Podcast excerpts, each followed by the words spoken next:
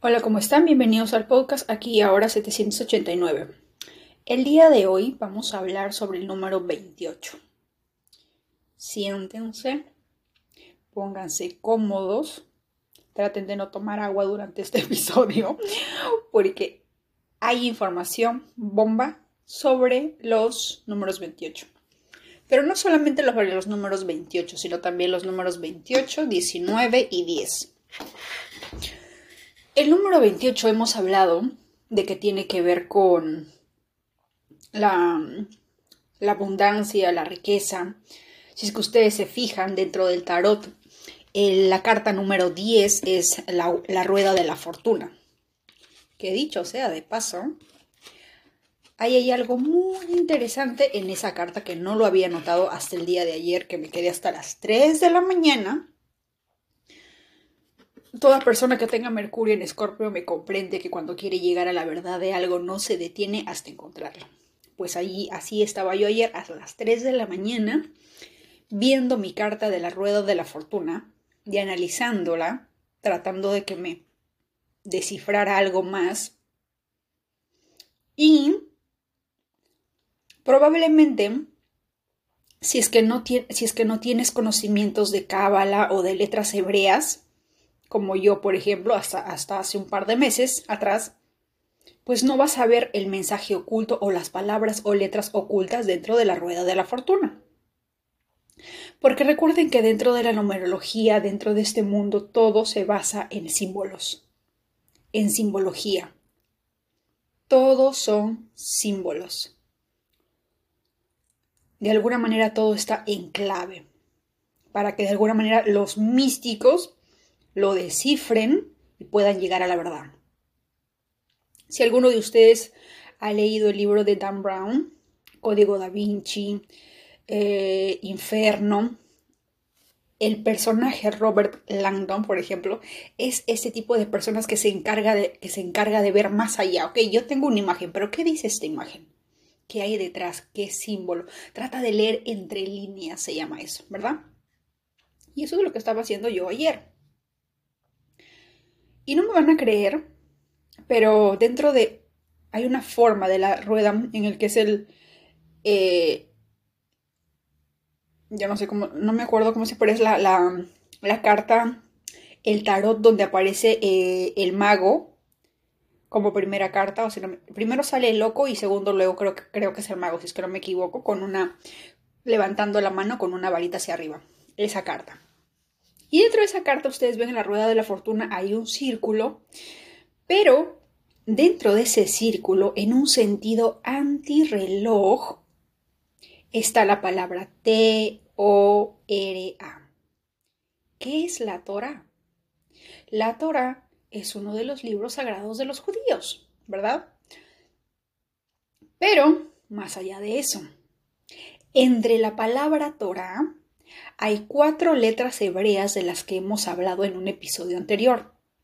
El Yud, el He, el Vav, He. ¿Qué significa el Yud, He, Vav, He? De acuerdo a, a los católicos, a la religión, son las cuatro letras que tiene el nombre de Dios, que es la Y, la H, la W y la H de nuevo. ¿Qué hace el nombre? O sea, ¿por qué, las personas nos dicen el tarot es algo negativo, algo horrible, que hay cosas oscuras, qué sé yo? ¿Qué hace el nombre de Dios ahí? ¿Por qué lo pusieron? ¿Por qué mencionan la Torah? ¿Realmente quiénes fueron los que crearon, los que inventaron, los que crearon esto del tarot? ¿Y qué mensaje oculto oculta dentro de cada carta? Los que han visto la película El Código da Vinci, al primer, en, primera escena Robert Landon se encuentra con que lo llevan a un país porque hay un hombre desnudo, tirado y haciendo la imagen de uno de los cuadros de Da Vinci, que es, eh, si no me equivoco, la, medición del cuerpo del hombre como un reloj y tratando de señalar solamente que él poseía el conocimiento de ver entre líneas qué cosa, qué información oculta había, ¿verdad? Así que eso representa de alguna manera todo lo que tiene que ver con el tarot y todo ello. ¿De acuerdo? No me lo van a creer, pero vayan a Google. Y de verdad, el nombre Yahvé está en el número 10 del tarot. En la rueda de la fortuna, la carta número 10. ¿Y por qué lo menciono? Porque el 10 es igual al 19 y es igual al 28. ¿De acuerdo? Ahora, nosotros sabemos que 28 posee eh, dos planetas, ¿verdad? Tiene la Luna y tiene Saturno. Y anteriormente habíamos hablado de que la Luna habla de emociones, habla de un signo de agua, y Saturno habla de disciplina, trabajo arduo, humildad, ¿verdad? Y es un signo de tierra, representante de Acuario, ¿verdad? Y yo siempre les digo que, por ejemplo, las personas que tienen un 10, un 19 o un 28 en sus nombres, en sus apellidos, en el mes, en la fecha de nacimiento, tienen un Capricornio muy activo en su carta en especial y mayormente, como ya hemos hablado, los que nacen un 28, los que nacen un 28 fijo tienen o nacieron un 28. Fijo. Y uno dice, ay, pero qué afortunado, yo quisiera haber nacido en el año, en un día 28, porque, o yo nací 28, pero porque no me va bien y qué sé yo, ¿verdad? Eso ya hemos hablado.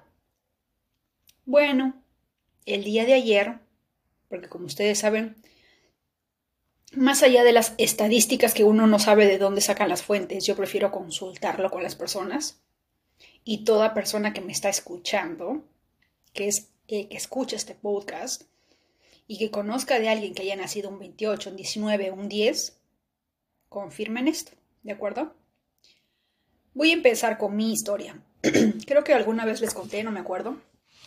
No me acuerdo en qué, en qué episodio habrá sido pero a la edad de seis años de mi madre, mi abuelo, por parte de, del clan de, de las mujeres, del clan femenino, cometió de alguna manera suicidio. Em, pero ese suicidio no fue simplemente un suicidio. Mis dos abuelos, tanto de papá como de mamá, eran hombres de negocios. Eran hombres de que se dedicaban a la ganadería. ¿De acuerdo? Y mi abuelo, por parte de, por parte de mamá, también se dedicaba a eso. Y ese día mi madre recuerda, ella dice, yo estaba en la puerta, él iba saliendo, pero yo lo seguí, él me vio que yo lo seguía y me dijo, ¿qué quieres? Y ella, le, obviamente en su infancia, en su niñez, le dijo, quiero un dulce. Entonces la agarró de la mano, la llevó a la tienda, le compró un caramelo y le dijo, ahora vete con tu madre. Al, rato o al día siguiente, no lo sé, llegaron las policías a investigar y se llevaron a mi abuela. ¿Por qué? Porque mi abuelo se había lanzado al río, para los que están en Perú, eh, en el departamento de Huancavelica. Ahí fue donde ellos vivían y hay un río, no me acuerdo. En algún momento estuve ahí, creo, si no me equivoco, creo que estuve ahí. Pasé una noche en ese puente porque no había carro para llegar hacia donde teníamos que ir. Y, y fue muy interesante. A mí me pasan cosas locas, ¿eh? Pero bueno, él había vendido todo el ganado que ellos tenían habidos y por haber. Yo no sé la cantidad exacta. Yo no sé. Pero mi abuelo se fue con todo eso. Se lanzó con todo eso al río. ¿Por qué motivo, razón o circunstancia? Es un misterio. Un misterio, no lo sé. Mi, madre lo único que recuerda es que en algún momento dijeron que el abuelo estaba como que delirando, como que hablaba cosas incoherentes, como si, no sé, como si estuviera poseído por Neptuno, digámoslo así, ¿verdad? Y de repente eso en algún momento lo orilló a tomar esa fatal decisión. ¿De acuerdo? Ahora, mi madre, y en especial mi abuela, eh, después de todo ese trágico suceso, obviamente quedaron en la quiebra, porque no estaba el hombre del hogar, no estaba el hombre de la casa. Mi, mi abuela era, entre comillas, madre soltera, fue producto de, de una violación. Así que no se encontraban solas, ¿verdad? Así que en determinado momento mi abuela, que ella, era, eh, ella tenía el sol en Sagitario, dijo, yo no puedo quedarme en el pueblo. Mi hija tiene que ser mejor que yo. Ella tiene que salir. Yo no sé leer, yo no sé escribir. Al menos ella tiene que saber leer y escribir. No se puede quedar aquí. Y eso me recuerda al libro, los que han leído, eh, ¿quién, ¿quién se llevó la vaca o quién se comió tu vaca? No me acuerdo. La cuestión de empujar la vaca. Entre, entre comillas, mi, la vaca de repente fue el abuelo, que se, tiró solito, nadie, nadie, nadie lo empujó de repente. Y al verse en ese estado, una mujer tiene que desarrollar la naturaleza masculina de ser proveedora del hogar. En ese momento probablemente mi abuela se dio cuenta que tenía que cuidar de su madre y tenía que cuidar de mi madre. Y ella asumió el rol de hombre del hogar. ¿De acuerdo? Y obviamente yo he crecido con esas, eh, con esas, dos, eh, con esas dos historias, corren por mis venas ese ADN, y mi madre siempre ha sido así. Tienes que ser independiente. Tienes que estudiar. Ustedes no se imaginan los años de suplicio en mi adolescencia en las que ella tenía el afán, pero un afán de Virgo, porque ella es Virgo, de enseñarme literalmente a los golpes a tejer, a bordar, a aprender decoración de globos, a aprender crochet, todo lo que pueda. ¿Por qué? Porque ella decía, cuando un hombre te deje, tú te vas a poder defender. Hasta mi abuela, que en paz descanse, recuerdo que antes de, a los siete años, yo me fui, porque yo viví hasta los siete años con mi abuela y luego mi madre me recogió.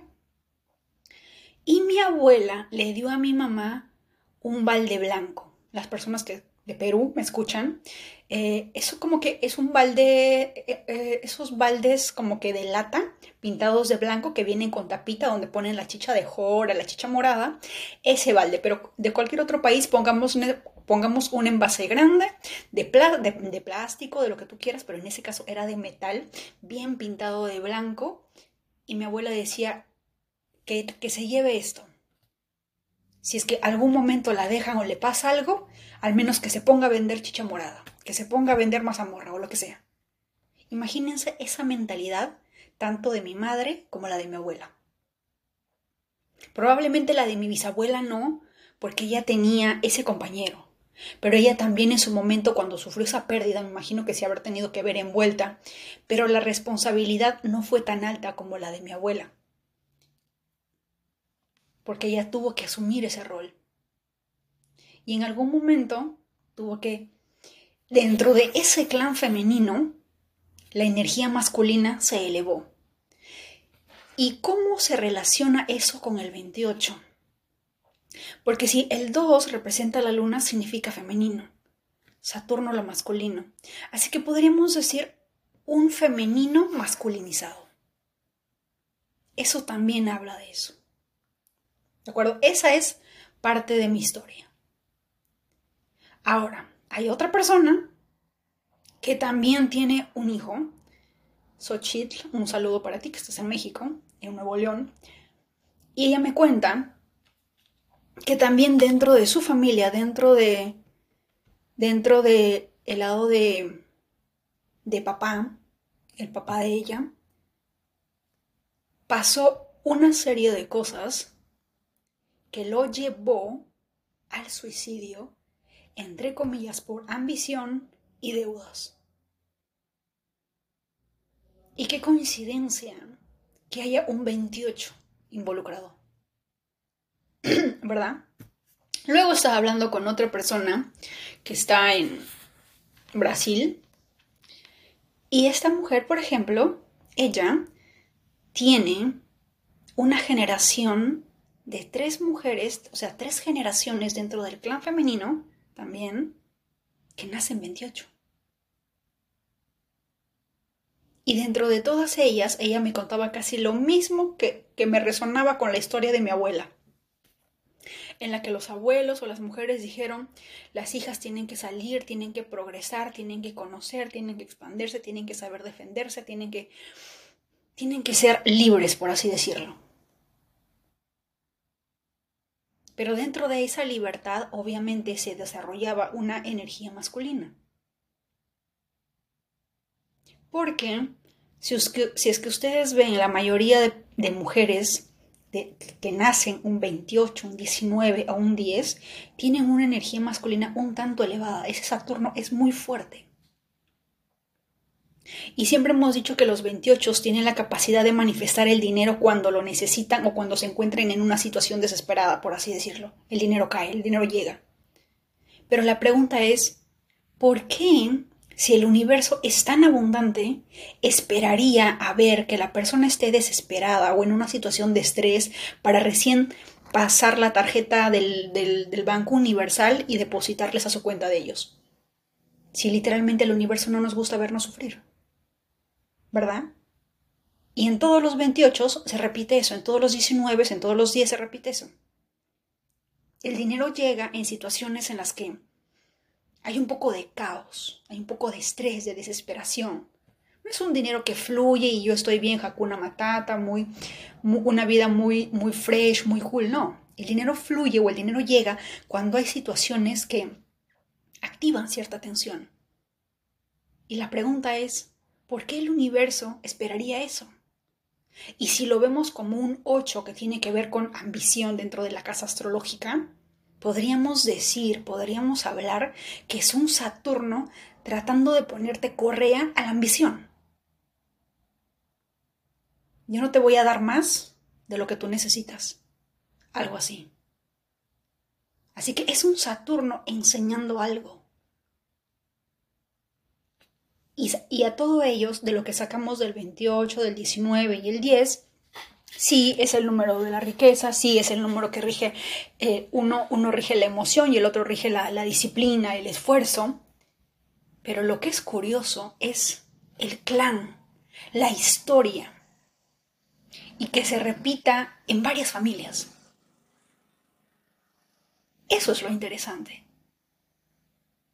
Y eso es la parte en la que algunas personas nos venden una idea muy linda pero si nosotros no nos damos la molestia de averiguar por qué, o como yo de repente de alguna manera hacer un trabajo de investigación, entre comillas, mi profesión de Mercurio conjunción Escorpio, no Plutón, que le encanta ir al, al, fondo del asunto, y luego empiezas a descubrir esta serie de, patrones, porque esos son patrones. Si es que hay un 28 que no, de repente no tiene, perfecto, podemos romper ese patrón y podemos decir, ok, no sé, bajo mi resonancia yo atraje a esas personas, podríamos decirlo. Pero eso solamente lo van a responder ustedes. Porque ustedes dentro de todo, porque cada uno de ustedes es un mundo personal. Y en este podcast muchos mundos chocan entre sí, colisionan entre sí de manera diaria mientras escuchas este episodio. Y dentro de tu mundo deben de haber personas u otros mundos que también son 28, 19 y 10. Yo no tengo 10, pero nací en octubre. ¿Eso qué simboliza? Que también tengo un 10, ¿verdad? Lo mismo, pudiste haber nacido un día 10, o un mes 10, o un año 10 también, que sería el final 1, pero es 10 de alguna manera, o tus nombres y tus apellidos tienen 28 y 19. Mi abuela, por ejemplo, tiene 28 y tenía 19. Y en algún momento les hablé de mi abuela. Mi abuela era una, persona muy rebelde, muy energía Sagitario. Pero era una persona eh, muy Sagitario, pero que de alguna manera descuidó las labores lunares. Descuidó esa parte. Así que yo lo veo como que nosotros podemos ser, las mujeres pueden ser lo, más ambiciosas que querramos, pero esa luna, esa luna, estando ahí te dice, oye, activa tu naturaleza femenina. Es una luna de alguna manera presionada por Saturno. Saturno le dice tienes que ser como yo, disciplinada, fuerte, independiente. Y por eso gana, se, gana dinero a través de eso. Pero esa no es la naturaleza femenina. Una naturaleza, una naturaleza netamente femenina sería, por ejemplo, Venus y la Luna en conjunción. Dos energías femeninas. Y la energía, todos sabemos que la energía femenina atrae, seduce, como el canto de las sirenas. Esa es la verdadera naturaleza femenina. Si tenemos que utilizar la mente de alguna manera para lograr un propósito, ya estamos entrando a los territorios de la energía masculina, porque la mente es regida por el lado masculino. ¿Verdad? Las mujeres somos ese lado, podríamos decirlo así, ese lado neptuniano de la vida. Somos lo místico, la musa, la inspiración, la que inspira algo, que no sabes qué es, que quieres tocarla, pero que a la vez no puedes. Los hombres se enamoran de un sueño, de esa mujer que está ahí y quieren tocarla. Por eso es que los hombres cuando se enamoran de alguien quieren tocarlo, quieren tocar. Cuando se enamoran de, una mujer quieren tocar. ¿Por qué quieren tocar? ¿Por qué tienen esa necesidad? Porque la mujer de alguna manera puede representar la energía de Neptuno y para ellos les parece un sueño, pero quieren tocarlo para poder sentirlo. Y así trabaja la mente. La mente necesita títulos, la mente necesita certificaciones de Harvard, la mente necesita tocarlo, experimentarlo, en un laboratorio, ser un... tener muchos muchas ratitas, muchos conejos, para en lo cual hacer tu experimento de lo que tú piensas sea verdad. Eso es la mente. Eso es Saturno. Pero dentro del lado femenino nosotros no somos así. Y cuando hay un desbalance, se podría decir que hay una ambición desmedida por parte de la mujer al estar elevándose en su lado masculino. Y eso crea un desbalance. Porque al tener ambición ante querer algo, ¿cómo puedes querer algo con lo que ya naciste? La mujer solamente necesita atraer, pensar dentro, dentro de su lado masculino, atraer, seducir como un canto de sirena, solamente necesita eso. Pero si tiene que pensar, planificar como lo haría un Capricornio, esa esencia se pierde. Y cuando hablamos de ambición, hablamos un sinónimo o un significado de la palabra ambición es querer algo que no se posee. Pero la mujer ya posee en sí la abundancia infinita. Dentro de nuestro vientre podríamos decir está el cosmos que da la vida a un ser humano. Entonces, para el universo no tendría sentido cómo un ser tan infinito, tan abundante, ambiciona algo que ya tiene. Y se crea un desbalance. ¿Verdad? Por eso tiene que haber un, equilibrio en cada cosa. 50% mente, 50% alma, corazón, espíritu, inspiración, y cuando hay ese desbalance simplemente se pierde. Y me parece demasiado jalado de, jalado de los cabellos que toda mujer nacida un 28, porque casi la mayoría son del clan femenino.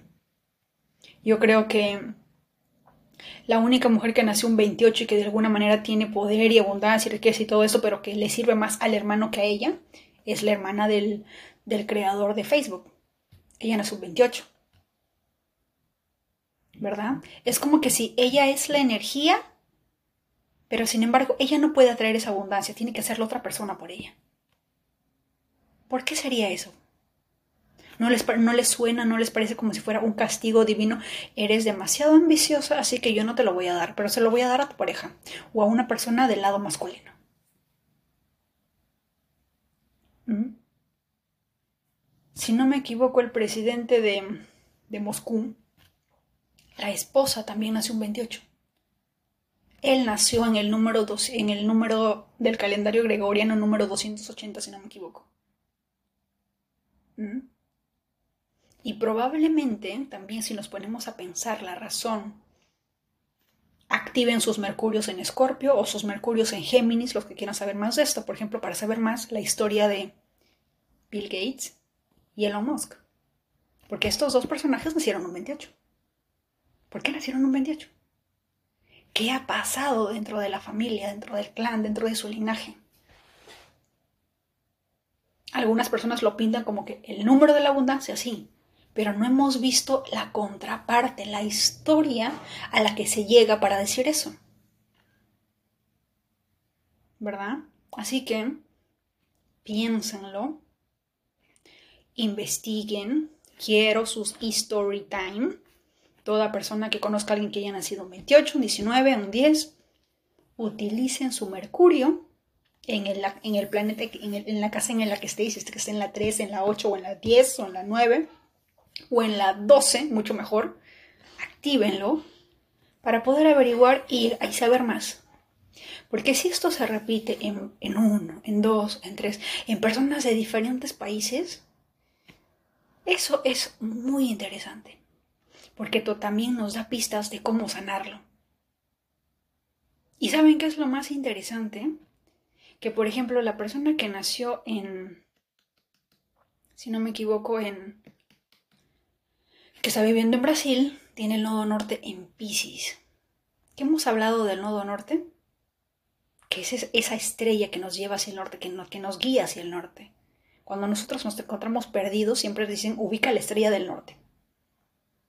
¿Verdad? Yo tengo el nodo norte en Pisces en astrología védica. Yo digo, ¿cuántas personas que nacen un 28 tienen el nodo norte en Pisces? El día de hoy estaba haciendo una consulta y esta persona también tiene como que un 10 dentro de, dentro de los apellidos. Y también, muy interesante su carta, nodo norte, conjunción al ascendente. ¿Ustedes imaginan eso en Pisces? ¿Ustedes imaginan eso? Tu nodo norte con tu ascendente en conjunción y en Pisces. El misticismo te jala, te lleva, lo tuyo es la espiritualidad. Yo no sé si la generación Plutón y Escorpio tiene el nodo norte en Pisces, pero me encantaría que me dejen en los comentarios en Spotify, en Instagram o en TikTok quienes tienen el nodo norte en Pisces. Y por favor, no me digan que nacieron un 28, un 10, un 19, porque vamos a flipar todos. La numerología de alguna manera nos, nos, nos descifra una serie de cosas de las que a veces uno no está preparado. Y lo más interesante, uno dice que es la rueda de la fortuna, pero en, el hinduismo hay algo que se llama la rueda del samsara.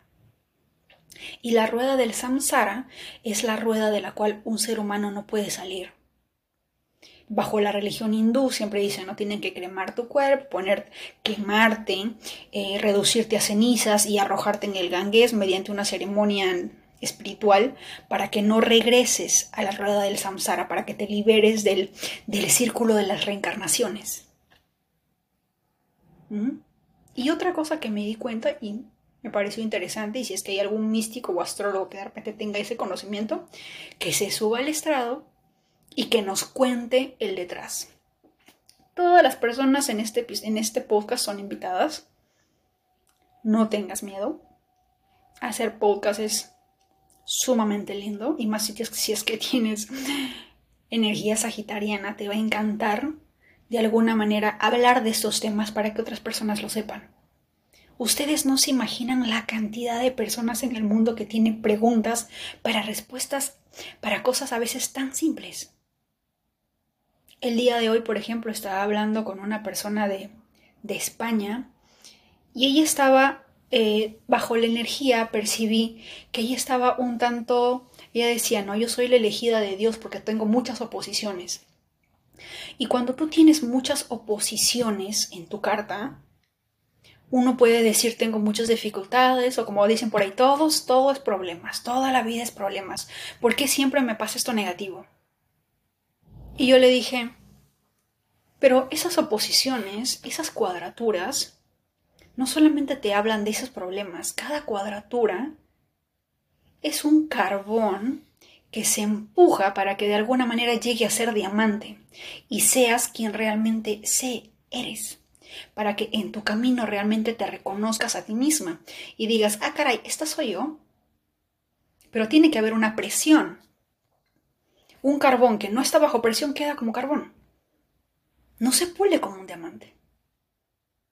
Cada cosa a la cual uno le mete presión, y ojo, más allá de la astrología, dentro de la psicología también nos dicen, y dentro del, dentro del programación neurolingüística, si no me equivoco, o misticismo, en la que para cada problema que tú tengas, no, dentro del mundo de los negocios, ya me acordé, dentro del mundo de los negocios dicen, cuando tú tienes un problema grande, ten la certeza que detrás de ese problema, cuando tú lo pases, vas a encontrar un regalo sin igual de valor incalculable. Eso nos lo dicen en economía. En las fluctuaciones del sub y baja en los negocios, las que ves uno enfrenta una crisis, pero una vez que superas esa crisis, wow.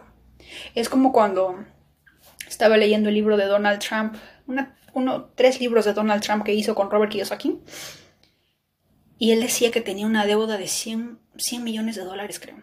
No me acuerdo, pero era muy fuerte, o 30 millones de dólares. Y Donald Trump estaba a punto de tirar la toalla. Dijo, esto no voy a poder. Y yo, yo, me, quedaba pensando y decía, 30 millones de dólares. Yo con una deuda de 8 mil soles en el banco jalándome de los pelos y, desesperada al borde. O sea, no me quiero imaginar estar en la posición de este hombre en ese año. Hasta que uno de sus amigos, la inspiración siempre es linda, ¿yo no? Entonces uno de sus amigos le dice, tú vas a poder. Trata de hacerlo. Poco a poco. Podemos intentar de repente esto u otro. Y como que le dio ánimos, le dio cierta confianza para seguir. Y el mismo Donald Trump lo dijo, después de esa pérdida monumental, fue que empezó, en el, fue, fue que empezó su camino de reconocimiento, porque el mundo ahí recién se dio cuenta quién era él. Empezaron las invitaciones a los canales, conocer a otras personas, sus empresas se elevaron, sus empresas, o sea, todo tiene un regalo. Y eso también es energía saturnina, eso es energía Saturno. Así que cuando tú veas una cuadratura o una oposición, no pienses que es lo más difícil, que horrible, no, piensa en los regalos que vas a recibir cuando pases ese examen. Es como cuando mamá nos dice, ¿no? Cuando papá nos dice, ¿sabes qué? Si te sacas un 20 en tu examen, estudias y te compro la laptop que tú quieras o te compro el iPhone.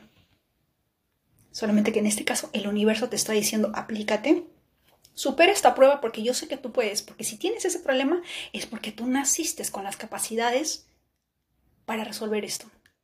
Y cuando la superes, tendrás tu nuevo iPhone. Pero solamente que versión cósmica, ¿no? ¿Verdad?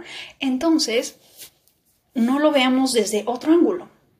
Y su respuesta me, dejó pensando porque me dijo, no lo había visto de esa manera. Y yo me pregunté, ¿cuántas personas mirarán su carta, mirarán una cuadratura, una oposición y pensarán que es el fin del mundo? O lo mismo las personas que me dicen, es que, es que, es que Plutón va a entrar en la casa en acuario, me voy a transformar, me van a ocurrir cosas feas. Y les digo, no, va a ocurrir algo por, supuesto que sí, pero es como que lo mismo que ocurrió al momento en el que mamá estaba dándote a luz y tú dieras el primer aliento de vida. Eso ocurre, porque eso es energía plutoniana, transformación para dar vida a algo. Entonces, ¿por qué le tendrías miedo si tú ya de plano ya sabes lo que es eso? Todos nosotros. A menos que hayas nacido por cesárea. Los demás, levante la mano Tuvimos que nos empujaron, nos presionaron, nos jalaron de la patita o nos jalaron de la cabeza para poder salir y luego nos dieron una, una palmada en el pompis para poder gritar y, dar nuestro primer aliento de vida. Y ese, ese pequeño proceso que aunque no lo recordemos, pudo haber sido bonito, pudo haber sido traumático, pudo haber sido X, eso es un evento, una energía plutoniana. ¿Es horrible? Pregúntale a las madres es horrible y te van a decir, probablemente sí, pero a la vez es lo más, lo más maravilloso y lo único que no tiene comparación en el mundo. Entonces mira así a Plutón. Sí, es un evento que me, me, va a dejar en shock, me va a sacar de mi zona de confort, en especial si tengo Stellium, el signo de tierra. Pero date cuenta la hermosura de regalo que vas a tener después. No te enfoques en el problema, enfócate en, lo que vas a ganar, en la persona que vas a llegar a ser, en lo que vas a lograr. Eso, enfócate, enfócate en la meta final, no en el problema. ¿Verdad? Y entonces, una vez más, hablamos del número 28, del 19 y el 10.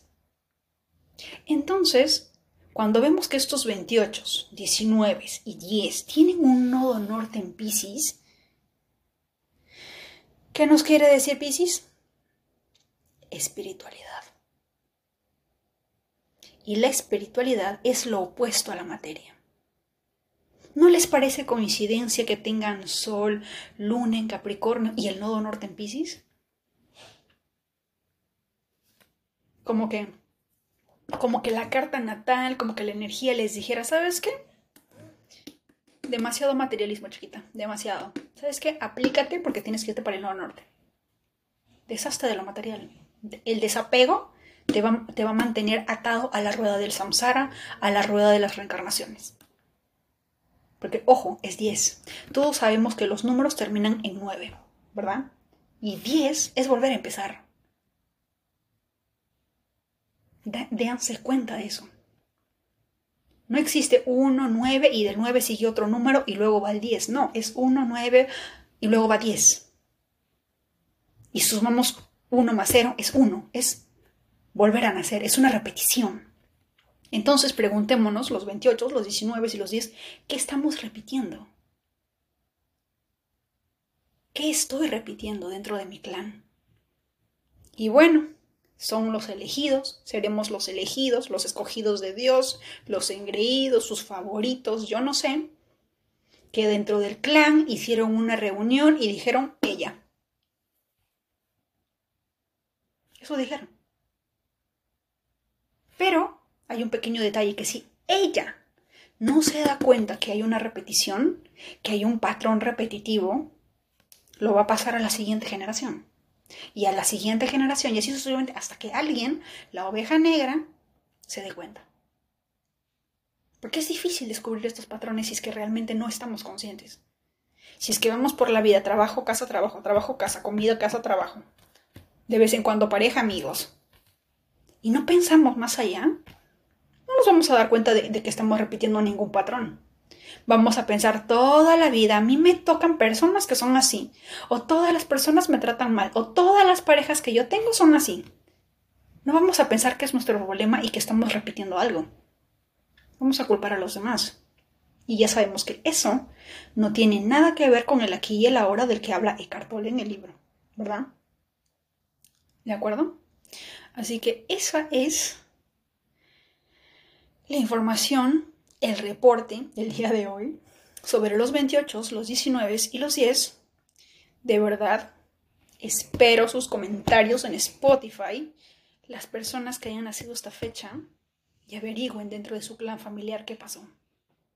Porque eso también les va a dar pistas sobre qué deben de solucionar, sobre qué tienen que traerlo a la y a la hora y empezar a sanarlo. ¿verdad? Y más allá de la abundancia material, recuerden que la abundancia espiritual es a la que todos debemos de tener como meta. La abundancia espiritual. Porque lo material acaba en este mundo. Este mundo se acaba y nuestra esencia, nuestro ser sigue vivo. Nadie se va a recordar de 100 dólares, 20 dólares, un millón de dólares, un billón de dólares cuando falleces y te vas a otro lado. Ustedes imaginan a un rey o a una reina que se vaya, no sé, a cualquier lado del, del universo. ¿Tú crees que va a llevar todo su séquito, toda su fortuna? No, los antiguos egipcios hacían eso, porque pensaban de esa manera. Le ponían dos monedas a las momias porque tenían que darle al, al que hacía cruzar el río, tenían que darle las monedas para que los lleve al otro lado de los muertos. Y qué coincidencia que los que descubriéramos los tesoros fuéramos nosotros. O sea, no se lo llevan. Pero ellos juraban que sí. No se lo llevan, todo se queda. Otro lo va a disfrutar. ¿Qué chiste tiene? Entonces, ocúpate en fortalecer, en enriquecer tu espiritualidad. Para los que son siete, especialmente. Utiliza ese Neptuno, pero en su energía más alta. Deshazte, desapégate de lo material. Si este mundo nos dice, este mundo material, entonces tratemos en lo posible, poco a poco, como Tauro, despacio, poquito a poquito, de desapegarnos de lo material. ¿Verdad? Y bueno, eso es todo por hoy. Los espero en un próximo episodio. Para consultas personales, recuerden que tienen la página web Cosmic Emi. Emi termina en h.com. Y estamos haciendo, eh, ya estoy haciendo consultas personales. Así que están invitados. ¿De acuerdo? Y por favor, necesito su story time. Esto es sumamente interesante. ¿De acuerdo? Un fuerte abrazo.